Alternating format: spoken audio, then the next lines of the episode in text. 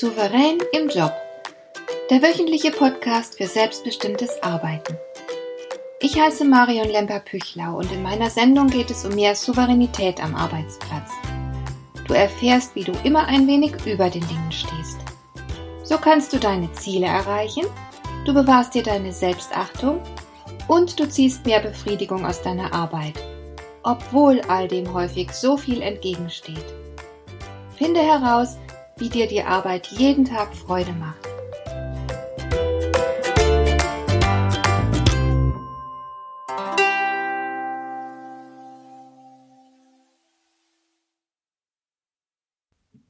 In der letzten Folge habe ich darüber gesprochen, dass der vermeintliche innere Schweinehund ein Mythos ist und in Wahrheit nichts anderes dahinter steckt als das Unvermögen, ein Vorhaben richtig anzugehen. Denn auch wenn wir etwas wirklich wollen, genügt der innige Wunsch danach nicht unbedingt, um das betreffende Vorhaben erfolgreich umzusetzen. Es gibt da allerlei Fallstricke, die uns zum Verhängnis werden können.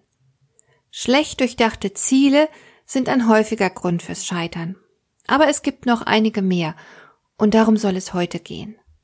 Ein Problem, das mir im Coaching immer wieder begegnet, ist der heimliche Nutzen des Problems.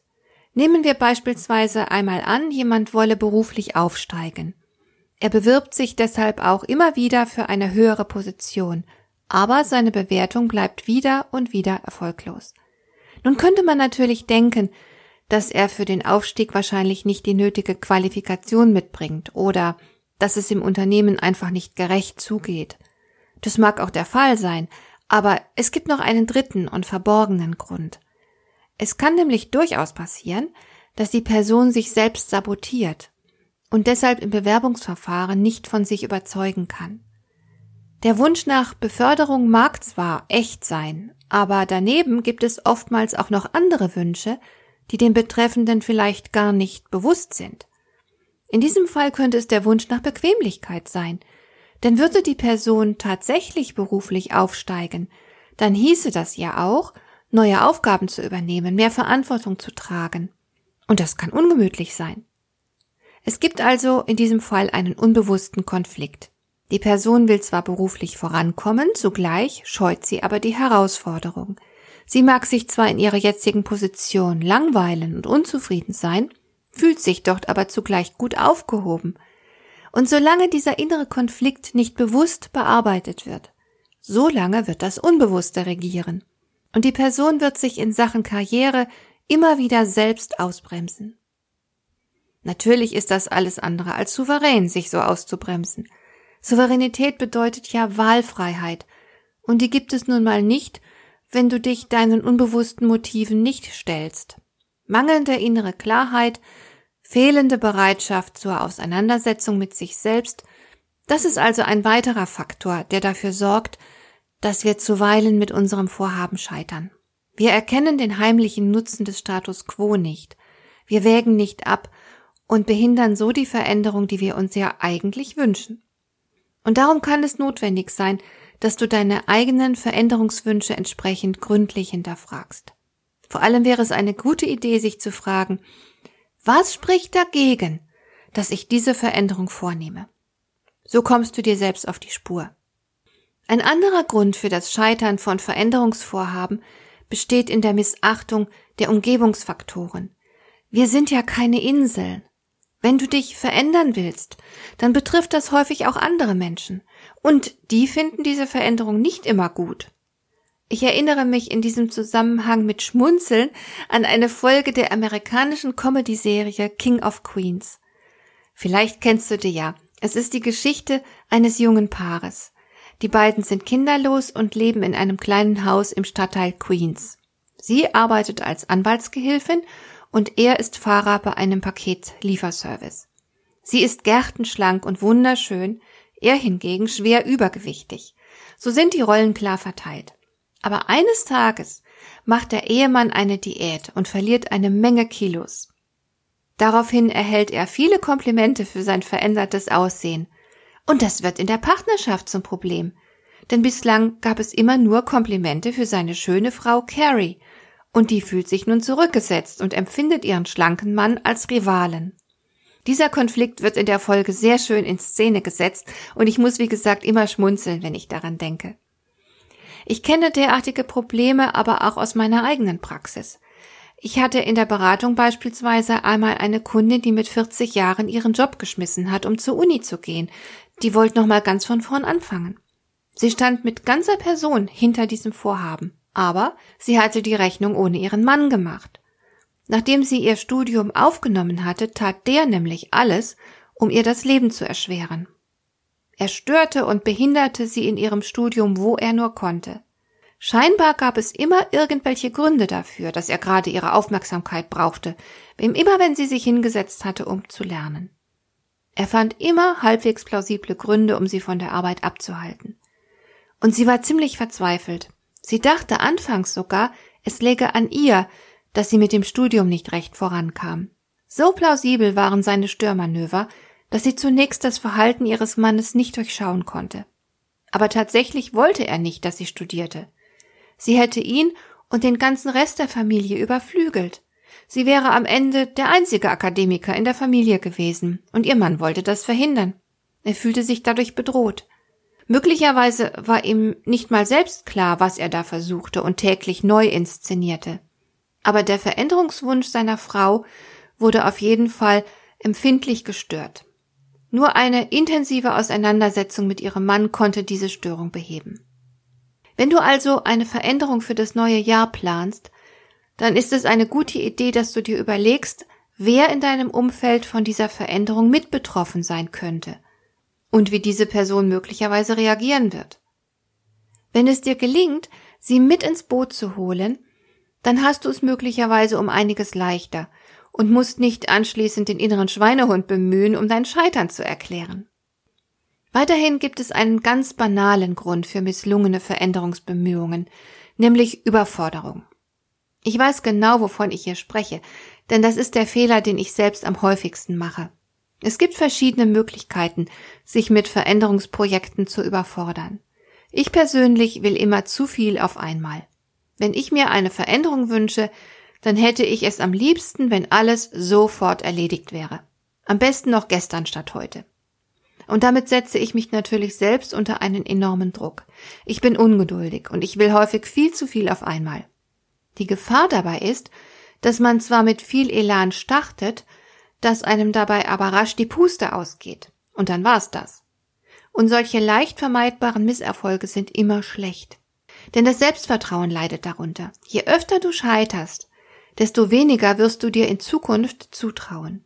Einfach schade, denn das muss überhaupt nicht sein. Ich selbst habe mich inzwischen regelrecht umerzogen und schaffe es jetzt immer öfter, nach dem Prinzip zu handeln, steter Tropfen höhlt den Stein. Ein sehr altmodisches Sprichwort, aber es ist wirklich beeindruckend, was du alles erreichen kannst, wenn du einfach nur dran bleibst. Du musst die Welt nicht aus den Angeln heben, dein Leben auf dramatische Weise umkrempeln oder ähnliche Kraftanstrengungen vornehmen. Es genügt voll auf, wenn du regelmäßig kleine Schritte machst. Schritte, die du ohne weiteres in deinen Alltag integrieren kannst. Wenn du zum Beispiel damit beginnst, erst einmal eine ungesunde Mahlzeit durch Obst zu ersetzen, ohne dass du radikal deine Ernährung umstellst, dann hast du bereits ein schönes Erfolgserlebnis, das dir Mut macht für weitere Schritte. Diese ab heute wird alles anders Strategie, ja, die funktioniert in den seltensten Fällen. Manchmal besteht eine tolle Veränderung schon darin, dass du eine Verschlimmerung verhinderst. Wenn du also beispielsweise übergewichtig bist, dann liegt bereits ein Erfolg darin, nicht weiter zuzunehmen. Natürlich genügt das auf lange Sicht nicht, aber es ist ein schöner Anfang und macht auch Mut, weitere Schritte zu gehen. Es bringt einfach nichts, zu viel auf einmal in Angriff nehmen zu wollen. Deine Energie ist begrenzt. Überfordere dich also nicht, sonst wirfst du bald das Handtuch. Viel wichtiger als das Veränderungstempo ist deine Beharrlichkeit. Einfach nur stur dranbleiben. Kleine Schritte machen, den täglichen Erfolg genießen, auch wenn er nicht spektakulär ist. So geht's. Ich selbst arbeite beispielsweise gerade an einem sehr großen Ziel, dem ich augenblicklich noch überhaupt nicht gewachsen bin. Ich muss ganz viel Neues dafür lernen. Es ist wie eine komplette neue Berufsausbildung. Das muss aber nebenher passieren, denn ich habe ja einen Job. Und deshalb brauche ich Geduld. Und ich verhalte mich selbst dabei genauso, wie ich es dir gerade nahegelegt habe. Ich bleibe einfach nur dran.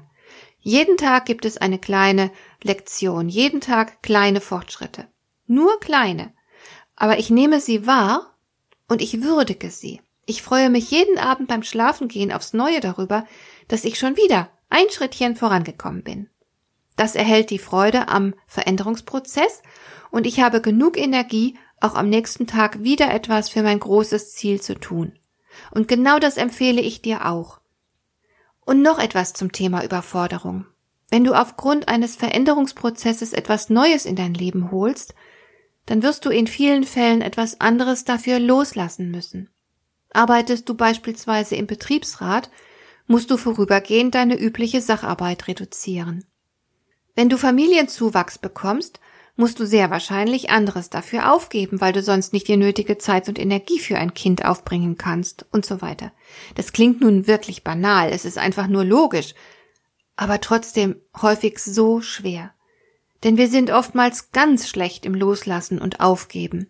Das ist die Verlustaversion, ein klassischer Denkfehler. Wir gewichten den Verlust einer Sache grundsätzlich doppelt so stark wie den Gewinn derselben Sache. Und da kann es durchaus helfen, wenn du dir sagst, okay, ich weiß, dass das einfach nur ein Denkfehler ist. Ich muss jetzt was loslassen, um Platz für das Neue in meinem Leben zu schaffen. Dass das weh tut, ist völlig normal, aber es ist das einzig Vernünftige. Und dann lass einfach los. Im Normalfall wird sich danach ein Gefühl von Leichtigkeit und Befreiung einstellen. Und noch ein letzter Tipp zum Schluss. Wenn du eine Veränderung als unbedingt erstrebenswert betrachtest, dann warte nicht. Warte nicht auf die perfekte Gelegenheit, denn die kommt meist nicht, sondern fange einfach an. Je schneller du in die Umsetzung kommst, desto größer sind deine Chancen auf die Verwirklichung deiner Pläne. Frage dich immer, was ist jetzt der erste Schritt und nicht, wann passt es denn am besten? Und dann mach den ersten Schritt. Er muss überhaupt nicht spektakulär sein. Aber er gibt dir das Gefühl, dass es nun wirklich losgeht, dass du bereits auf dem Weg bist. Du bist bereits ins Handeln gekommen. Das ist beflügelnd und es macht ganz viel Lust auf mehr. Und genau diese Lust auf Veränderung, die wünsche ich dir. Dir gefällt dieser Podcast? Dann bewerte ihn doch mit einer Sternebewertung und Rezension in iTunes. Das hilft einerseits, diese Sendung noch weiter zu verbessern und andererseits, sie für andere Interessierte noch sichtbarer zu machen. Besuche auch meine Webseite lemper-büchlau.com. Dort findest du ein paar nützliche und kostenlose Downloads, die dir weitere Anregungen für deine Arbeit liefern. Das war die heutige Ausgabe von Souverän im Job. Schön, dass du zugehört hast. Ich wünsche dir viel Spaß und Erfolg bei der Gestaltung deiner Arbeit.